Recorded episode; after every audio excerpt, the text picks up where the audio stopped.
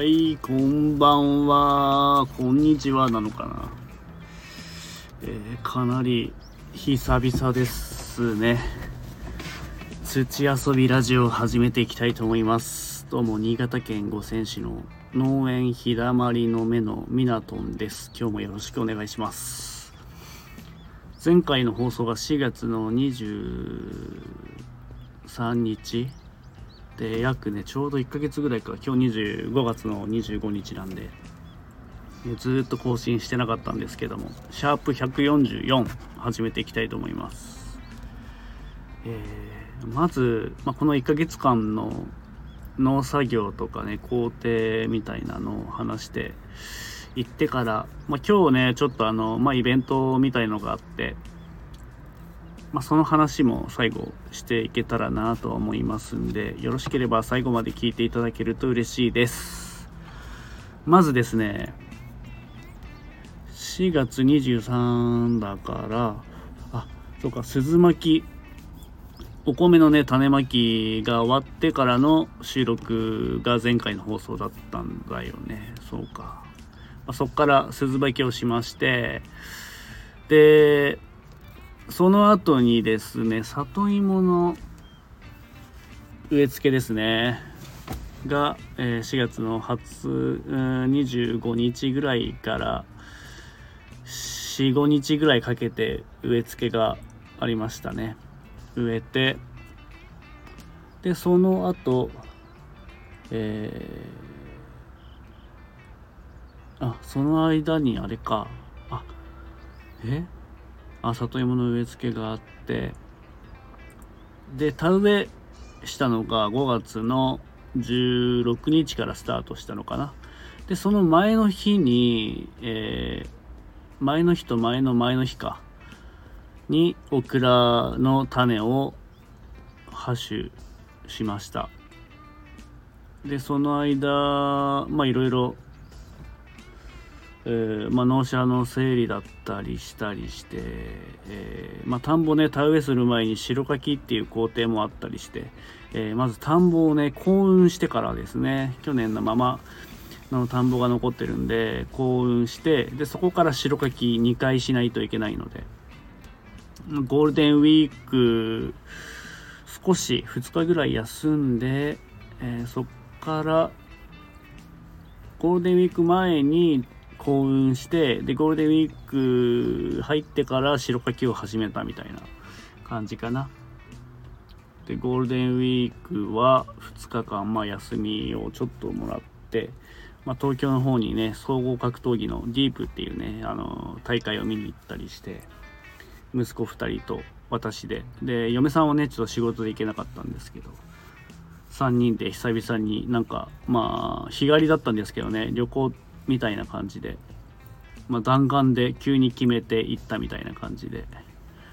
えー久しぶりになんか楽しい日々を過ごしたなっていう感じですかね。そんな感じで田植えも終わって、えーオクラの箸も終わって、え今ねようやく一段落みたいな感じなんですけどもう明日からチューリップの今度ね球根の収穫が始まるっていうね、えー休む暇もなく意外とこうどんどんどんどん仕事がねやってくるっていうのが現状です。まあ、それもねすごくあの、まあ、暇なしっていうことであのそれもまたいいのかなっていう変にねこう空いた時間があるとなんか逆にだらけちゃったりしちゃったりするんで自分の場合はねこうコンスタントに仕事があった方がまだなんかやる気につながるみたいなところがあるんで、えーまあ、環境を変えていくっていうね感じでこういう風にしてった方が、えー逆にねモチベーションが上がったりするんで自分にとってはちょうどいいのかなという風に思ったりしてます。そんな感じで今ちょうど夕方なので、えー田んぼのね水を回ったりいろいろ畑の様子だったりを見回ってたんですけど今こういう風に農道で、えー車を止めてね、えーすっごく気温もちょうどよくて涼しくて、えー休憩があったら収録をしているみたいな感じです。そんな感じで、えーまあ、農作業は進んで明日からねまた忙しくなるんですけども。今日ですねえーっと保育園のねえー、子供たちにオクラのね、えー、植え付けをね一緒にしようということで保育園に行ってきました。で、まあ、きっかけとしてもともとあの僕は今40歳なんですけど、えー、毎年、えー、五泉市に住んでるんですけど五泉の地区で毎年恒例で男の厄年が42歳か。今年41なんですけど厄年が42なのかな男は。毎年その40歳になったなってる年に毎年この五泉市でみこしを担いで厄払いっていうのもねあったりして。まあそういうつながりで、えー、もう中学単位でこう漢字をねこう決めるんですけど、まあ、その漢字に選ばれて、えー、そういうつながりで漢字会を何回かこう繰り返していくうちに同じ同級生で保育園のね先生がいるんですけど、まあ、そのつながりで、まあ、今度じゃあうちの保育園に来ていろいろちょっと農業体験っていうかね教えてよみたいな感じで、えー、つながってねそういうきっかけで保育園にね行ってきたんですけど。まあ可愛い。まあ保育園の子たち可愛いですね。なんていうんですかね。もう年長さんなんですけどもうちっちゃくて男の子も女の子もすんごく可愛くて。なんかねこうこっちがねこう教えに行ってるんですけど逆に刺激をもらって元気をチャージして戻ってきたみたいな感じで。もう純粋。すごく。純粋すぎてね。もう本当に何て言うんですかね。こうすごくこう幸せな気持ちになりましたね。でうちの子供ももうね社会人1人高校生1人みたいな感じなんでもう大きくなっちゃって。しばらくそういうね保育園のようなちっちゃい子たちと触れ合う機会がな機会がねなかなかなかったんでもうめちゃくちゃいい刺激になりましたね。で、今まではこう中学校とかね、こう公園に行ったりとか、あと、小学校の子たちはね、毎年ね、チューリップの花摘みに来てくれたり、まあそういう機会が毎年ありがたいことにあるんですけど、またね、保育園の子たちはまた違う楽しさがあって、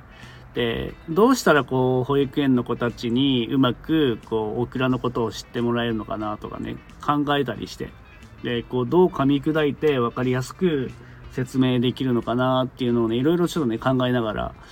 えー、行ってきたんですけど、まあ、そういうのも含めてこう勉強になりますよね。こう全く知らない子たちに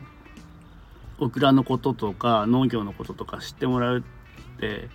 ーこう自分ではねこう頭ではねもちろん理解してるけど全く知らない人にこう説明する時にこうどうしたら、えー、こう農業のことを知ってもらって興味を持ってもらうかみたいなことをね頭の中で考えたりするのででそれをね考えるだけじゃなくてこうアウトプットしていくっていうすごくいい機会に恵まれたなっていうふうに思います。でやっぱりね人と人とこうつながった上でこういうふうにきっかけが生まれて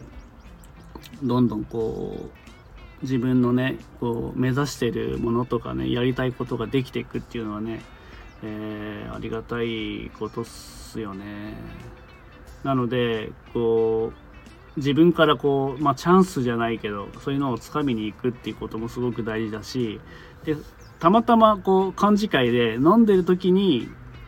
決まった話なんですよね。で意外とこういうねお酒を飲んで話してる時ってお互い本音も出るしどういうふうに思ってるのかなっていうのをお互い、ね、こう自分が喋ったり聞いたりしてでその中であじゃあこういうこと面白いよねっていうのがねこう飲み会とかでそういう話が出やすいっていうのはねこれ本当ですね。でいざこうシラフに戻るとあなんか余計なこと言っちゃったかなとかえー、言わなきゃよかったなってこうたまに思ったりするんですけどまあこういうつながりができてねこう最初はねこうどうしようかなどういうふうに説明しようかなってねちょっと考える時間とか不安にもなったりはしたんですけど実際にやっぱ行ってみるといいもんですね。やっぱ何でもこうやったことないことを挑戦するっていうことは自分の刺激にもなるし成長にもつながると思うんでもう自分にとってもすごく有意義な時間でした。で30分から1時間ぐらいか1時間いなかったぐらいかな。そんな時間だったんですけどめちゃくちゃ濃い時間でで子供たちとも触れ合えて。でまたこう沖縄がね成長したら、えー、定期的にね保育園の方に顔を出して見に行こうかなってふうに思っております。そんな感じで、えー、また忙しい農作業が始まるんですけども定期的にね、まあ、月1ペースでも少しずつこう更新していけたらなと思いますんで是非是非、えー、お仕事の合間とかなんかねちょっとした合間に聞き流しみたいな感じで聞いていただけると嬉しいですしあとなんかこうコメントとかねいらあのいただけるとすごく嬉しいです。また何かこう話してほしいテーマとかあればどんどんコメントだったり「ハッシュタグ土遊びラジオで」え、SNS の方に投稿したりしていただけると嬉しいです。はい最後まで聞いていただいてありがとうございました。今日はこの辺で終わります。バイビー。